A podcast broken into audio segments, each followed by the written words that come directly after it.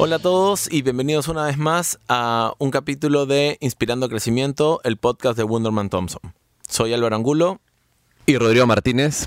El día de hoy vamos a, creo que tenemos uno de los temas más, a mi parecer, divertidos, de los que vamos a conversar. Y más que, más que divertidos también, más enriquecedores por, por la envergadura, por el tamaño, el reto que... Claro, súper retador, ¿no? Eh, bueno, es los Juegos Panamericanos de Lima 2019, que creo, como, como mencionábamos, ha sido la cuenta, el proyecto más grande eh, que ha tenido la agencia, creo que en sus 20 años de publicidad. Eh, casi que pondré las manos al fuego, que no me equivoco con, con lo que acabo de decir. Y de los eventos más espectaculares en general que hemos tenido, ¿no? A, nivel de, a, nivel, a nivel deportivo, me parece que detrás de es, es el segundo evento detrás de las Olimpiadas. Pero creo que mejor no nos adentramos en el tema porque para eso hemos invitado a Melissa Rodríguez, eh, directora general de todo este proyecto desde, desde, desde Wonderman Thompson y que nos va a contar obviamente ya todos los detalles y todas las anécdotas y todo, y todo lo que, lo que involucró este año de, de trabajo, ¿no? Bienvenida, Meli. Hola, Meli, ¿cómo estás? Hola, ¿cómo están? Gracias por la invitación y feliz de compartir las experiencias de este super proyecto. Por supuesto. Meli, cuéntanos un poco, este, de hecho, este, tú, tú, este, estás más que familiarizada con la agencia, ¿no? O sea, has sido tanto cliente, has empezado en la agencia, has sido cliente y nuevamente ah, estás en la agencia. No sabía eso. Sí. Se cambió. Casi podría decir que los 20 años que tiene la agencia he sido parte de la familia Wonderman Thompson. Ah, desde, siempre. Sí. De adentro y de afuera, pues, ¿no? desde chiquitita. ah, increíble. Eh, cuéntanos un, un, un poco, Meli, más o menos en qué consistió todo este proyecto. De hecho, o sea, fue como que tipo estabas durmiendo y te llamaron y te dijeron, Melissa, este, tenemos un gran proyecto, top secret, este, necesitamos que vengas. ¿Algo así fue? Sí, fue muy, fue muy gracioso. Bueno, yo estaba viendo obviamente otras cuentas, cuentas dentro de la agencia y sí, bueno, me llamaron tanto Carlos como Paul eh, a una reunión y para contarme que, que estábamos a puertas de ganar el proyecto de Juegos Panamericanos ok, a mí me pareció una super noticia, pero en ese momento no estaba entendiendo. la, magnitud. lo, no, lo que, me estaban tratando de decir, ah, que era que querían que lo lidere, ah, ¿no? Obviamente fue una gran alegría y un gran orgullo para mí el que, el que me den esta responsabilidad. Y efectivamente, tal vez en ese, en ese momento no magnifique el tamaño de lo que se venía, ¿no? Entonces, este, obviamente después de esa reunión y, ese, y esa, esa apuesta por mi persona, salí muy contenta, pero luego fui asimilando con los días. Dije, ups, pero nada, o sea, feliz, feliz de de, tomar ese reto, obviamente con, con, el respeto y los temores propios de, de, una cuenta de ese tamaño, pero que creo que el equipo que, que, tuve a cargo pudo respaldar todas y cada una de nuestras decisiones y a lo largo de este año. Hubo, hubo una etapa previa en la que entiendo entonces por lo que nos cuentas, no participaste porque ya te, te un poco te, te acercaste a la marca cuando ya estaba como casi a nada. Pero igual, ¿recuerdas algo? ¿Te contaron algo de esa etapa previa? ¿Cómo fue? Porque me imagino que licitar con el Estado debe ser completamente distinto a hacerlo con, con alguna marca de las que ya conocemos, ¿no? Sí, trabajar con el Estado en general eh, es, es otra historia, pero más aún cuando hay un elemento internacional, porque finalmente esto viene a ser como una especie de franquicia internacional, una franquicia deportiva internacional que eh, le suma a la complejidad del Estado otros, otros factores. ¿no?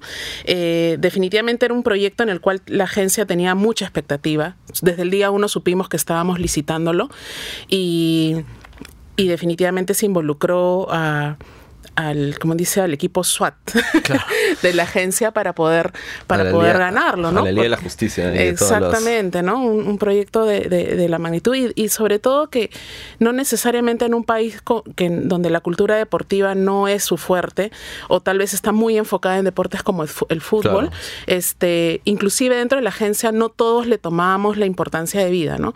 Este, obviamente las cabezas que eran los que estaban directamente involucrados sí supieron invertir eh, en cuanto a tiempo y recursos para poder ganar el pitch o la licitación. Eh, pero sí, fue un, fue un, proceso bastante largo, entiendo, porque fueron varios meses de, licitación y una vez terminada, inclusive, el proceso de decisión también duró sus, su buen tiempo, ¿no? ¿El proceso de qué? De decisión, o ah, sea, entre que todas las agencias nos presentamos, expusimos nuestros planes, nuestras estrategias. Esperar la respuesta. Esperar la respuesta también fue, creo, bastante largo. Y finalmente, una vez que nos dan eh, la buena noticia de que habíamos sido escogidos, el proceso de cerrar contrato fue también otro largo trecho, ¿no? Pero bueno, creo que es parte de, lo que se espera y de lo que se espera por un proyecto tan grande, ¿no? Porque no, no es cuestión de darlo rápidamente, para no dejar nada en el aire, ¿no? Y garantizar de que, de que todo lo que se espera se pueda cumplir, ¿no?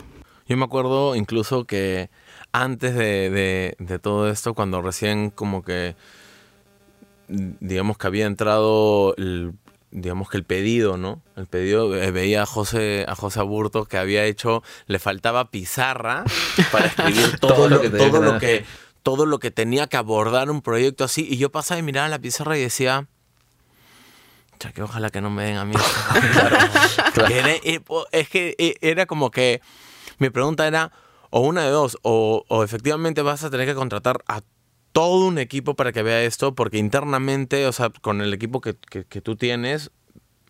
No tenías No, era, imposible, era imposible. Era ya solamente en la pizarra ya, ya, veías lo gigantesco que iba a ser un proyecto como este. Creo que el, principal reto justamente estuvo además que era un, era un evento sin precedentes en el país y al, al no tener precedentes, obviamente, claramente todos a pesar de nuestra expertise, íbamos a tener mucho que aprender. aprender, me imagino. Aprender, reaprender y, y, revolucionar procesos eh, de los que ya teníamos recontraprendidos. ¿no? O sea, por las características también me imagino que es un evento, claro, hay toda una preparación para el evento, pero también luego en los días del evento creo que nunca hemos tampoco tenido algo así de, de, producir real time y estar pendiente y subir, etcétera. Exactamente, sí.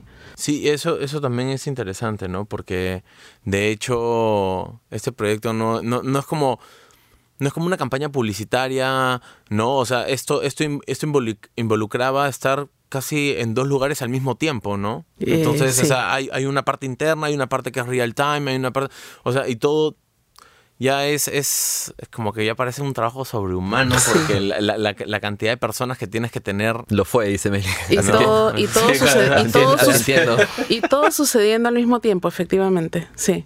¿Qué, ¿Qué, hicimos nosotros? O sea, para, para, los que no, para los que no saben, los que nos están escuchando, o sea, ¿cuál fue nuestra, nuestra, nuestra labor, nuestra responsabilidad de, de cada eh, Nosotros éramos la agencia digital de, del evento.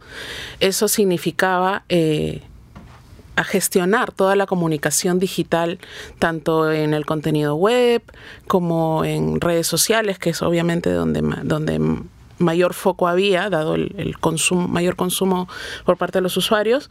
Este, gestionar todo ese contenido, crearlo, eh, publicarlo en el momento adecuado, en fin, todo lo que, lo que implica eh, generar contenido a través de, digital, que es un, ya sabemos pues que es uno de los medios de, mayor consumo en, tanto a nivel nacional como internacional, porque recordemos que este era, un, este era un evento internacional, no solamente estábamos pensando en el público peruano, sino también en, todos los seguidores de este evento en, a nivel mundial, ¿no?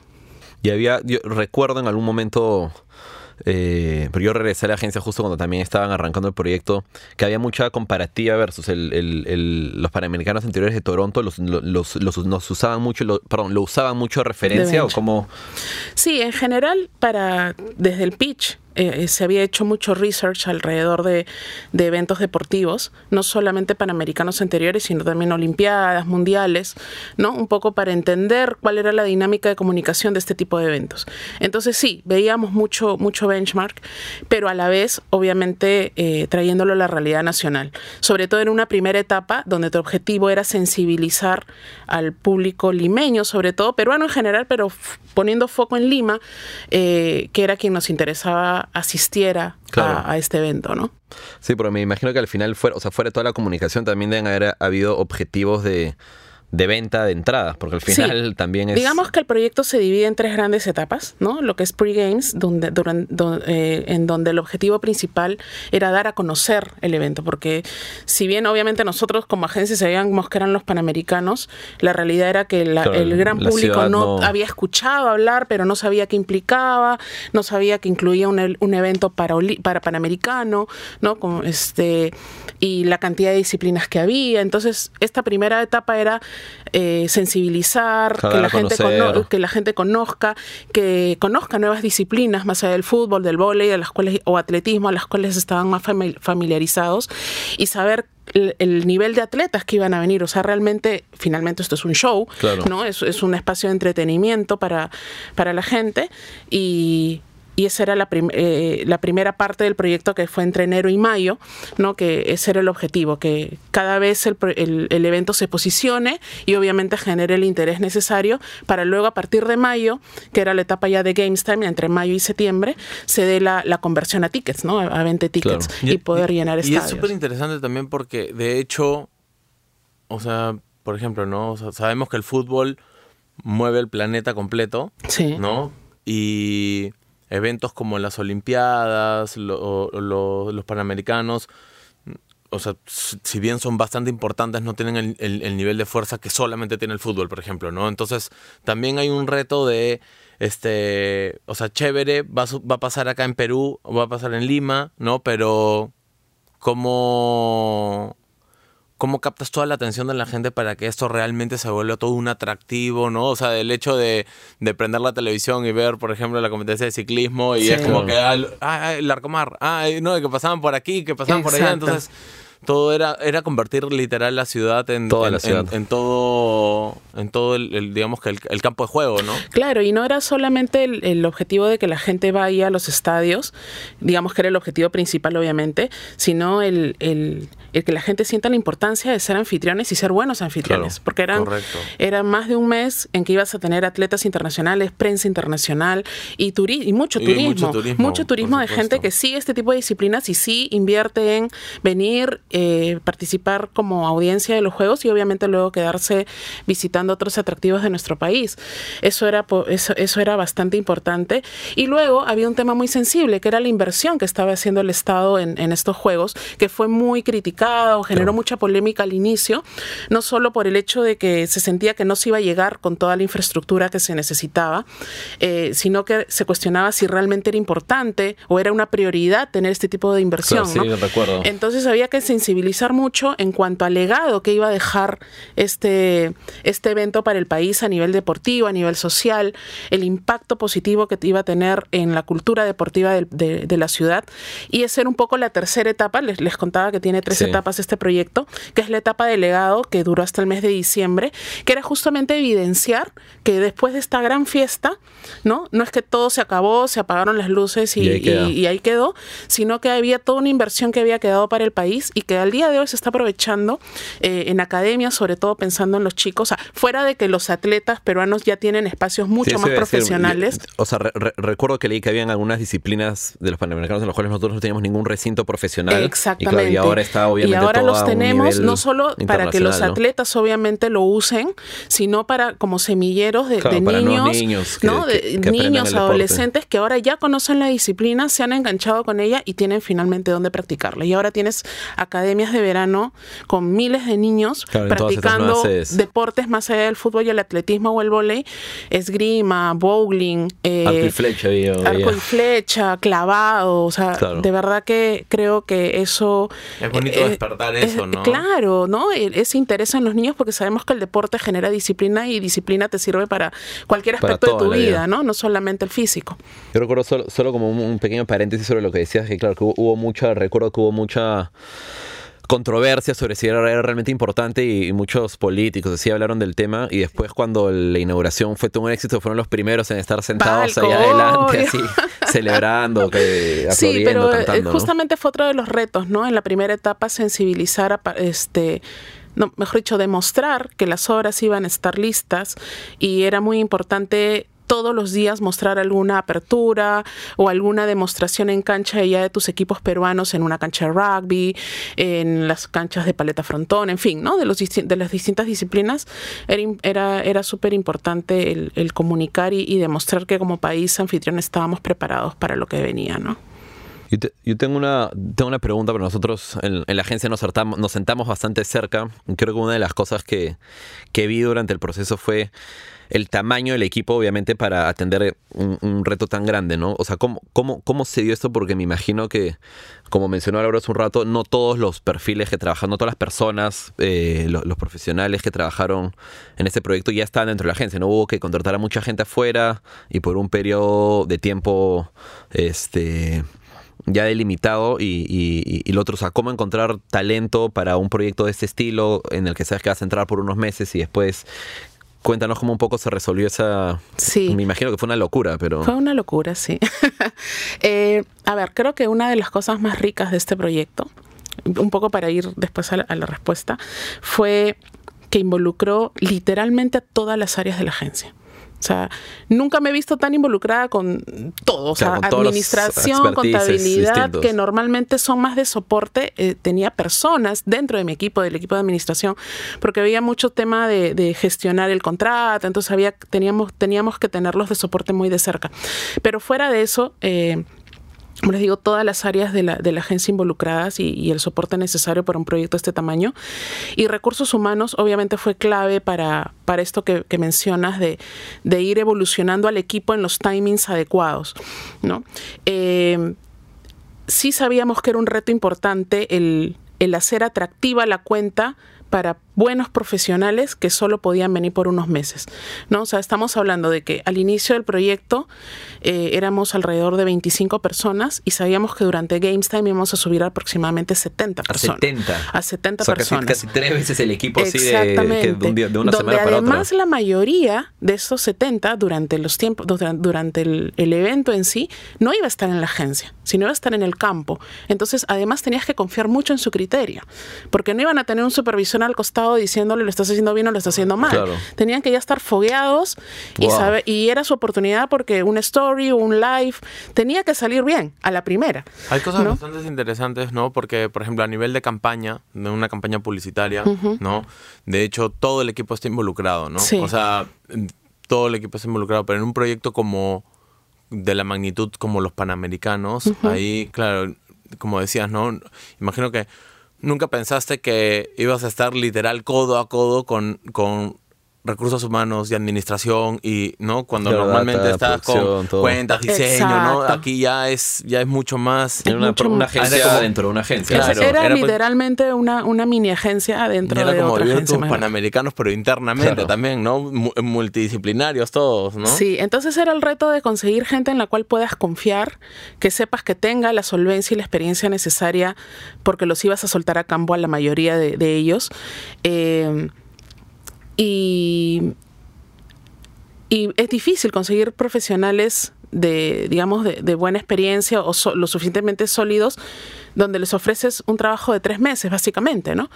Eh, jugó a favor el evento, creo que eso fue el atractivo principal, o sea, los chicos que finalmente fueron contratados sabían que eso iba a ser una experiencia única en su vida, ¿no? O sea, no iban a, o sea, de acá que vuelvan a ver, vuelva a haber un evento de ese tamaño acá en el país, no digo que nunca vaya a suceder, pero son posibilidades bastante cortas porque significa, significa una gran eh, implementación y inversión. Aparte también es como es sentirse parte de algo, ¿no? Exactamente. De, algo con, con, esa, con esa magnitud. Es, claro, no importa si es, si era, mi participación era de tres meses o seis meses o, lo que fuese, era, es chévere poder al terminar decir que yo fui, parte yo fui parte de esto, ¿no? Sí, además que las condiciones eran bastante atípicas, ¿no? En el sentido de que teníamos horarios de trabajo obviamente con los descansos de ley que nos correspondían, pero de lunes a domingo, te podía tocar turno mañana, te podía tomar, tocar turno noche, pero sabíamos que era un tiempo X y repito, en una experiencia que no nos iba a volver a pasar así nomás, ¿no? Y, que, y algo que siempre le repetía a mi equipo, esténse seguros que nosotros como personas vamos a tener un antes y un después de este proyecto. Y es verdad, o sea, yo sí lo siento así y creo que el día del, cierre, digamos que, que nos reunimos ya con todo el equipo completo, Ah, eh, esa era la sensación y lo que se respiraba, ¿no? Yo, yo, yo, yo no formé parte, o sea, del equipo de trabajo, pero creo que, o sea, me siento y me sentí muy orgulloso de que Wonderman Thompson lo haya, lo haya, lo haya hecho. No me imagino, o sea, no me imagino haber sido parte del equipo y realmente creo que el orgullo de haber sido completamente... Había, había mucho cansancio, pero había mucha adrenalina y es un sentimiento de orgullo eh, porque las cosas salieron bastante bien dentro de nuestras expectativas, a pesar de las dificultades que cualquier proyecto eh, trae consigo, pero creo que el resultado fue bastante positivo para todos, para el evento número uno y para el equipo y para la agencia. ¿Y cómo nos preparamos? Pero también esto, esto es algo que vi ahí de, muchos de los chicos yendo, pero ¿cómo nos preparamos para ya el, el, el, o sea, para cuando empezó el evento, ¿no? Porque me imagino que no es que no hayan habido, me imagino que hayan habido prácticas antes donde el equipo tenía que ir porque si no, me imagino que habían protocolos, cosas que seguir, lineamientos, etcétera. Sí, desde la organización eh, tuvimos varias capacitaciones, sobre todo en lo que se refería a, a los deportes en sí, eh, cómo es que se iban a organizar, cuál, este, un poco que los chicos conozcan el contenido de cada disciplina, para que obviamente tengan material al momento de, de hacer sus contenidos. Eso es por un lado. Y segundo, se hicieron los test events, que es algo, eh, entiendo, eh, parte del protocolo de este tipo de eventos, ¿no? entre los meses de marzo y mayo se organizaron como cinco test events de distintas disciplinas, tanto eh, olímpicas como paralímpicas, que muchas de ellas eran tipo amistosos y otras eran clasificatorias a los panamericanos, ¿no? Y durante, esas, durante esos eventos se practicó toda la rutina que íbamos a tener durante el, durante el tiempo de juegos, ¿no? Me refiero a el ritmo de contenido, con el, ritmo en el cual teníamos que subir el contenido a web, el contenido a social media, Instagram, Facebook, YouTube, etcétera. Eh, la edición de videos, que era, era de verdad, el, el trabajo de edición de video fue algo, algo que personalmente nunca había trabajado porque eh, se trabajaba un video hasta el mediodía y a las 4 de la tarde ese video tenía que estar colgado en YouTube con sus sobreimpresiones. Con todo. Y además este traducido, porque recordemos, todo nuestro contenido era bilingüe, además. Entonces eso, volviendo un poco al, tema de la selección de perfiles, además tenías que tener perfiles bilingües, ¿no? Porque tenían que servir el, subir el story en español y, y subtitulado en inglés, o etcétera, etcétera, porque tenías una audiencia eh, de habla inglesa importante, ¿no? Y hablando de stories, hasta me acuerdo que este fue chévere porque apareció Milko, la, la mascota. Eh, en una story de David Beckham. De David Beckham, ¿no? Sí, David Beckham. Parte, de, los objetivos de este tipo de proyectos es posicionar a la mascota. La mascota de, una Olimpiada, un claro. Panamericano, es quien acerca al evento a la gente, ¿no? Eh, entonces, parte de los objetivos era posicionar a Milko como parte de. Y. Eh, nosotros como una de las, de las tareas que hicimos para lograr ese objetivo. José Carlos lo llamó a, David Beckham y le dijo De todas maneras. Hicimos, se, se, hicieron ilustraciones de, de, Milko en todas las disciplinas deportivas y además se animaron para, para que los usuarios hagan suyo el contenido y lo puedan usar a lo largo del evento, ¿no? De acuerdo a la disciplina que estuvieran viendo o, les gustara, ¿no? Y efectivamente teníamos uno que era de esquí acuático, que era una de las disciplinas del evento. Y sí, pues David Beckham este, practicando el deporte, al parecer lo practica, puso a Milko dentro de... Ah, fue totalmente entonces... Orgánico en orgánico, sí, sí totalmente, ah, totalmente. Entonces fue, fue muy satisfactorio el saber que se estaba usando en esas latitudes el trabajo del equipo, porque además de verdad hemos contado con un equipo de diseño bastante talentoso. Nosotros a Milko lo recibimos solo en una posición, o sea, la ilustración en una posición. Todas las posiciones y animaciones de Milko en 2D que tenemos en digital y en algún y se usaron en muchos casos en, también en, en ATL y como elementos BTL eh, fueron, fueron creaciones nuestras, ¿no? Eh, más allá de las disciplinas deportivas se hicieron versiones de Milko con, con trajes típicos peruanos que se usaron en, en los recintos deportivos y de verdad creo que que fue, fue parte de lograr que Milko se cale en el, en el, en el corazón de, la gente, ¿no? Porque de a nivel de branding, como tú dices, no, si no eres fanático por el deporte, bueno, te vuelves fan porque, claro, eh, un elemento como la mascota, como Milko, es lo que hace que esto, todo esto sea mucho más amigable. Entonces, Exactamente. Si esto lo llevas a como, como esos stickers animados de Milko en diferentes este disciplinas, pero disparando el arco y flecha o haciendo el esquí acuático, es, es algo que ya lo lo implementas a, a tu, a tu vida, ¿no? Si estás en el tráfico, lo pones a, a, Milko ahí bicicleteando, entonces chévere, ¿no? Sí, de verdad que, que, el uso de esos stickers, no tengo la cifra ahorita, pero, pero fue bastante alto durante el evento y post-evento también, ¿no? Dicho, yo me compré mis, mis pines para la colección, donde había uno de Milko también. Sí. Parte de... Chévere. Y Meli, no, no, quiero decir o sea, la palabra problema, pero ¿cuál, fue el momento así de repente más duro o el, o el, dentro de, sabemos que esto es un reto gigante, pero ¿cuál fue ese, ese reto dentro de, dentro de todo este proyecto? Creo que a pesar de la preparación y, sí, claro, creo que a pesar de la preparación y, y de lo solvente que era el equipo además, eh, los primeros días del evento ya fueron bastante bastante caóticos, ¿no? Porque si bien tenías un plan de acción perfectamente diseñado, ¿no? con, todos, tus, con todos tus soldaditos ya puestos en, en marcha, día uno y día dos fueron la locura, ¿no? O sea, porque si bien todos tratábamos de ceñirnos al plan, te dabas cuenta que, que el plan también podía variar, ¿no? Porque te encuentras con cosas que no las tenías necesariamente mapeadas y tenías que saber reaccionar rápidamente, ¿no? Eh, recuerdo claramente el segundo día eh, tuvimos un directorio de emergencia entre todas las cabezas eh, del equipo, ¿no? todos con cara de situación. con el poker face. Sí, todos con poker face y y nada, eh, fue muy importante el temple, el, saber mantener la serenidad y, creo que las decisiones y cambios que hicimos en el master plan en ese momento fueron adecuadas porque hizo que el resto de días fluya, ¿no? ¿Cuántos, cuántos días fueron entre, entre panamericanos y los para panamericanos? Fueron... Eh, Como un mes. Mes y medio, porque hubo un, un, par a la mitad, pero de evento en sí fueron tres semanas de panamericanos y dos de para panamericanos. No, y diez días de para panamericanos. Este pero nosotros vivimos el, evento desde, desde un mes antes con el relevo de antorchas, ah, que era algo que también por primera vez creo que se hizo en la agencia, que fue enviar a un equipo completo de cobertura de contenido audiovisual y de social media eh, a recorrerse el Perú. Que hasta cargaron la, antorcha, en algún momento. Claro, en algún momento los hicieron portadores que de verdad a mí me hizo muy feliz eso, el verlos eh, también tangibilizar, que tengan su momento, ¿no? Que tengan su momento de tanto, sacrificio.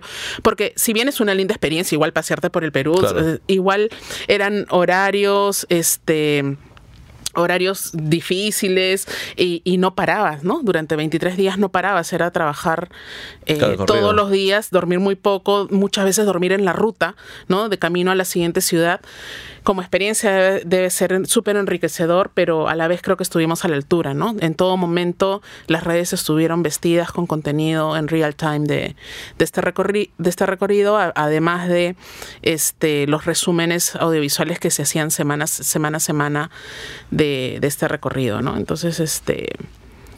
Y, y no solo eso, sino era también eh, ver cómo te complementabas con otros proveedores del evento, ¿no? Que también trabajaban, tenías registros audiovisuales para el documental que se iba a hacer, registros audiovisuales para otro tipo de, de, contenidos que el cliente había previsto, no para digital, pero, pero que se podían complementar, ¿no? Para, para poder optimizar el tema de recursos. Entonces creo que nosotros hemos vivido bastante, bastante más tiempo el evento a, a, la etapa deportiva, ¿no? Sí. Claro. Y bueno, claro, una cosa fue este, de hecho, han habido momentos de estrés, han habido algún problema que se ha tenido que solucionar también en real time, sí. ¿no? Pero este por el lado de aprendizajes, de experiencias, este, ¿qué nos puedes decir que, que, que te llevas más tú personalmente o, o en, línea general es el equipo que, sientas que se llevó de, de, un proyecto, manejar un proyecto así? Em, a ver, vamos a ponerlo en, en, varios, en varios puntos, ¿no? Em, como gestión, creo que el principal aprendizaje fue el que en un, en un aparato, una organización tan complicada como puede ser el Estado, donde tienes demasiados decisores, eh, es saber llegar a las personas correctas para que puedan tomar decisiones correctas en el tiempo adecuado, sobre todo, ¿no? Eh, creo que ese fue mi, en lo personal y en lo profesional mi mayor aprendizaje. Eh, el, saber identificar a quiénes eran los jugadores del, proyecto para poder para ayudarlos a tomar decisiones más rápido. Segundo, sigo creyendo en la comunicación integrada. ¿A qué, ¿A qué me refiero con esto? Creo que la fórmula de tener eh, o agencias ATL y digital sigue siendo un error que muchas marcas cometen. Este, no sé si sea políticamente correcto decirlo, pero creo que es un error porque te hace perder demasiadas oportunidades. ¿no? De trabajar de manera integrada, a pesar de que existe la voluntad de las agencias de trabajar de manera integrada, muchas veces por el ritmo del proyecto eh, no, no, es necesario, no, no, es posible, mejor dicho, no es posible hacerlo, ¿no? Y eso te hace perder muchas oportunidades de, hacer grandes cosas a favor, obviamente, de la marca. Em, luego, eh, allá a nivel personal, eh, mi, mi, gran, mi gran aprendizaje es que si no tienes un equipo y una espalda detrás, puedes tener toda la experiencia del mundo, pero no haces nada. Eso creo que es algo bastante importante. o, sea, dentro, dentro, de los, dentro de los equipos es proyectos como este, bueno, igual como cualquier proyecto, pero de esta magnitud es donde sí o sí tienes que trabajar en equipo. O sea, todos tienen que estar bien sincronizados, todos tienen que estar bien, bien unidos, ¿no? O sea, me acuerdo el, el equipo de, de, diseño, Percy, Álvaro Amadeo, o sea, o sea, realmente, o sea, y, el resto del equipo, ¿no? O sea, en diseño yo he visto ahí una unión súper fuerte en por el lado de social media con, con, con Will. Es, en verdad también ha sido todo como que bien sincronizado, ¿no? Este, con Luis Cueto también. Y me parece que que se hizo un, un, trabajo, o sea, más allá del, del trabajo de primera, se, se, demostró también lo que lo chévere que es trabajar bien en equipo, ¿no? Eso, eso es, creo que es uno de los mejores aprendizajes que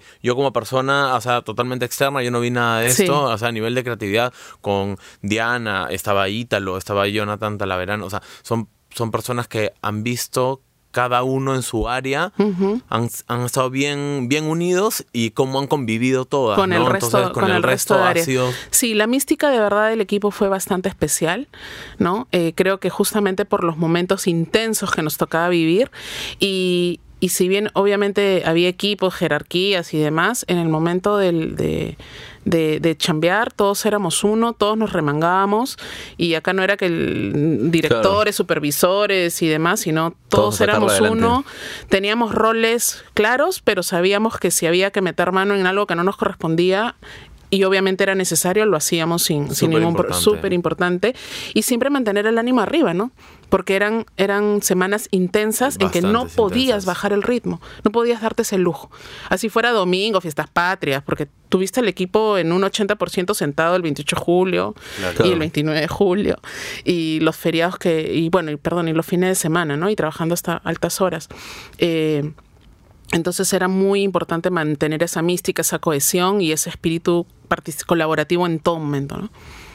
Sí, de hecho, de hecho eso, como, decía Laura, se sintió en verdad. O sea, nosotros hemos estado de fuera, cuando pasabas por la mesa se veía el equipo, se veían todos siempre apoyándose unos a otros. Y ahora fuera de los aprendizajes, Meli, una, una, una, anécdota de repente así que nos puedas contar un poco más así del, del detrás, de, detrás de escenas del equipo. Eh, la sorpresa, creo que una de las, de las mayores satisfacciones de, y, sorpresas que hubo a lo largo de, del evento, eh, todos sabemos que la inauguración fue, sí, fue digamos, ese, ese gran lanzamiento que necesitaba este evento a todo nivel, no solo a nivel comunicación, obviamente, sino creo que fue... Eh, que fue el momento, la puesta en escena estuvo a la altura e hizo que todos los peruanos digamos, wow, esto está aquí, esto ya empezó y es mío. Sí. ¿No? Porque creo que el elemento cultural, además que del cual estuvo cargada esa presentación, hizo que todos nos sintamos súper orgullosos del evento, ¿no? Y, de ser anfitriones. Eh, la anécdota que tenemos alrededor de, la ceremonia fue que semanas, semanas atrás eh, nosotros teníamos que, como parte de, los encargos, posicionar la canción oficial eh, que compuso Pedro Suárez para el evento. Entonces Spotify obviamente es un medio importante para, para lograr ese objetivo. Entonces decíamos, ¿cómo hacemos para ponerlo dentro de un playlist del evento, no? Entonces el, el, pedido fue, hagamos un, el pedido del cliente fue, hagamos un playlist de música para hacer deporte, ¿no? Entonces el equipo creativo eh, muy, de manera muy acertada dijo, a ver, nosotros no buscamos que la gente haga deporte, nosotros lo que queremos es que la gente se identifique con el evento, que es distinto. Porque si no me imagino una música así toda rock y toda, Sí, sí, sí. Entonces, y además que me imagino que playlists de deporte existen millones, pues, ¿no? Entonces como que no, no iba a haber un diferencial muy importante. Entonces, volviendo al tema de, lo, de, de la cultura, que es una de nuestras riquezas principales como país y como ciudad, el equipo propone tener un playlist de música peruana en todos los géneros que pudieran existir, ¿no? Entonces se arma este playlist y nosotros fuimos al ensayo de la inauguración, donde pusieron el playlist que todos sabemos acompañó el desfile de atletas de, a lo largo de la inauguración, ¿no? Entonces yo iba escuchando durante el ensayo la música y recordaba que nuestro playlist tenía la misma. Entonces yo le decía, en ese momento chateaba con, con el equipo creativo y les decía, chicos, ¿Ese es nuestro playlist? Eh, me dicen, creo que sí, pero, no, nunca, nunca nos han dicho que iba a estar durante el desfile, ¿no? digo, qué raro. No, pero hay algunas que no están sí. Bueno, hay que incluirlas. Y luego el cliente nos explicó, ese playlist fue creado por Lucho Quequesana, que fue el director musical de la ceremonia, y que coincidió totalmente con lo que nosotros habíamos hecho. ¿no? Entonces, y eso sucedió, nos dimos cuenta dos días antes que fue el ensayo, porque de hecho la gente lo que hizo al toque fue entrar a Spotify y Nos seguir. Pareció alucinante la coincidencia. Obviamente en ese momento lo que hicimos fue completar alguna canción que se nos haya pasado, pero te puedo asegurar que el 90% estaba. completar ese 10% y efectivamente lo que pasó en el momento de la inauguración es que todo el mundo entró a Spotify a buscar el playlist y el playlist estaba. Entonces, y fue tendencia y no sé cuántos miles de suscriptores tuvo, tuvo en esa noche. Eh, entonces creo que fue una anécdota donde, donde el, conocimiento y la recomendación de la agencia finalmente se vio plasmada en un momento tan importante como fue la inauguración. Creo que esa es una de las anécdotas que siempre voy a recordar Genial. evento. Yo tengo, yo tengo una pregunta, este, antes de, llegar a la, a la pregunta final, este, y es, ¿hubo dentro de toda esta experiencia y todo lo que tuviste, ¿no? De ¿Hubo algún deporte que antes como que no le parabas bola y que a raíz de verlo y todo esto, como que dijiste, ah, man, qué interesante este, este deporte o, qué curioso? Algo que, ¿Alguno de esos deportes, alguna disciplina que te haya, haya captado tu atención? Mira, no podría hablarte de una disciplina puntual, pero sí hay algo que definitivamente me enganchó, que nunca pensé que me iba a enganchar, fue toda, toda la parte de para de, la parte de para panamericanos. ¿no? Eh, porque además son variantes de deportes que conoces, algunos deportes que son solamente, claro, eh, o deportes que son exclusivos de, de paratletas como el, por ejemplo bochas, ¿no?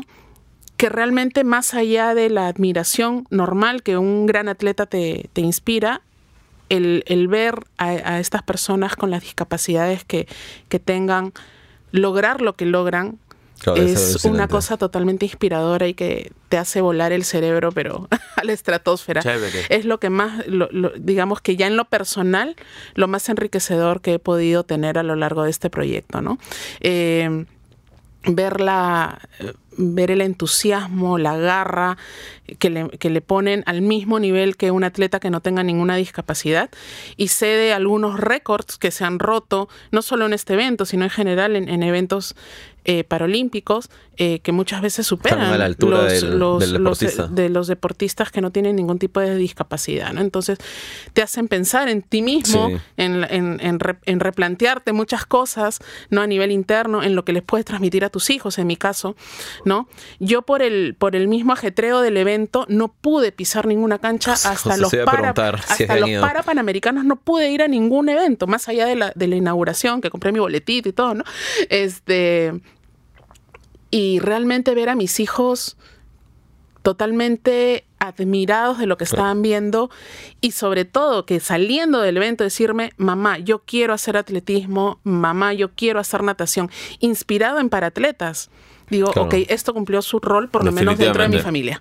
Dentro de mi familia esto cumplió su rol y este, porque eran sus superhéroes en ese momento, ¿no? Y, ellos totalmente este, sin, sin hacer esa distinción de que son para atletas o, son para, o son atletas sin ningún tipo de discapacidad, ¿no? Y creo que también se ha logrado algún tipo de washout o, o, sensibilización ya a nivel de, de, la población, ¿no? Porque ya estamos viendo marcas que se están apropiando, ¿no? De, o, están teniendo, mejor dicho, como figuras a, a estos paratletas, ¿no? Entonces, eso te ayuda obviamente a, a darles visibilidad y a ser más sensible a la población ante, ante, esta, problemática y exigir que haya la infraestructura adecuada, las facilidades y el apoyo a personas con discapacidad, ¿no? Sí, de hecho, bueno, creo, que te, adelantas un poco la, la pregunta que te iba a hacer, que era sobre si habían ido, si habían ido, obviamente, ya no como o sea, no como agencia, sino como, como fan, como un hincha más. Este, que, lo, que ya lo. ¿Tú fuiste Álvaro? ¿Tú tuviste la oportunidad de ir a algún.? No, la verdad no. Este. lo veía. Lo veía por, la tele, lo pasaba por televisión. o sea, algo que personalmente sí me parecía lo caso es que el ese tipo de eventos se estuviese dando en Lima. Eso es algo. Yo, yo en general, en verdad, no soy una persona como que, que mira muchos deportes. ¿no? Yo recién el, el, el, anteaño pasado, creo, finales del anteaño pasado, recién me empezó a gustar bastante lo que es la Fórmula 1, pero, o sea, pero sí algo que me parece admirable, que me parece lo caso es, es que es como ese, ese cambio en la gente, ¿no? De que Perú como que por fin fue el mundial, desde que Perú por fin fue el mundial, ya la, actitud de la, gente ya. Las cosas están cambiando. Sí, correcto, ¿no? Es como, es como que la vista hacia el deporte nacional no es ya es otro exacto o sea ya no es la ya no es la actitud de de ah ya seguro vamos a perder no o sea ya, ahora es como que ya hay un aliento, ya hay una barra, ¿no? Y sobre todo las nuevas generaciones que, que, que, ya ven esto y ven a, a, todas estas personas, a todos estos deportistas ganar, ¿no? Exactamente. Están acostumbrados, ellos, o sea, las nuevas generaciones, las más pequeñas, están viendo a todos estos deportistas ganar. Entonces es... Es, es, me eso me parece admirable, me parece bastante inspirador y hace que finalmente terminen en comentarios como, mamá, me quiero meter a natación, o quiero correr, o quiero hacer arco y flecha, ¿no? Y tú dices, arco y flecha, pero dice ya, bueno, ya, ¿por qué no? ¿Por qué no? Mañana no? largo flecha. Efectivamente. Es, es, es alucinante, eso me parece pasa. Cuando, después de la, de la ceremonia de inauguración, recordemos, al día siguiente Perú se llevó varias medallas. Sí. Y eso hizo que, nuevamente, o sea, después de que tenías la bahía altísima después de la ceremonia, hizo que la gente... el frenesí, iniciales de haber sido... Efectivamente. Y bueno, me preguntabas sobre el hecho de, de, que el equipo haya ido ya como, como espectador. Sí, hubieron obviamente dentro de los turnos tiempos para que los chicos vayan a, a verlo pero lo, creo que lo anecdótico, lo bonito era que nosotros teníamos pantallas dentro de la agencia para poder hacer la cobertura de contenidos también desde la agencia, eh, poder captar alguna cosa que haya que levantar rápidamente en redes pero la emoción, o sea, el equipo parado junto a los, a, los monitores en los momentos que Perú participaba y tenía chance de ganar, y la emoción, el día que Gladys corre la maratón y estaba ya a punto de llegar, teníamos a los días que éramos en ese momento en la oficina, era un, y era feriado además, era, era, 28, 28 de julio creo ya, este, y tener a todos gritando junto al monitor, o sea, no estábamos ahí físicamente, pero era como estar, ¿no? O sea, era de verdad súper, súper emocionante y era parte justamente de la mística de, del equipo que se había comprado la importancia de este evento para el país, ¿no? Increíble, yo sí, yo sí tuve la oportunidad de ir, fui a ver tenis, me encontré con el presidente, Vizcarra estaba viendo tenis también ahí. Pero sí, nada, yo viví lo que decía Álvaro, ¿no? ¿Hubo fotos? De, hecho, ¿Te tomaste fotos con el presidente? No, pero todo el mundo, todo el mundo lo, le da la mano, lo abrazaba y encima, encima chévere porque hay ese, ese nivel de contacto humano en el que hasta con el presidente, sí, si, te lo, encuentras ahí, estaba con su gorrita de los panamericanos como, como uno más, creo. Este,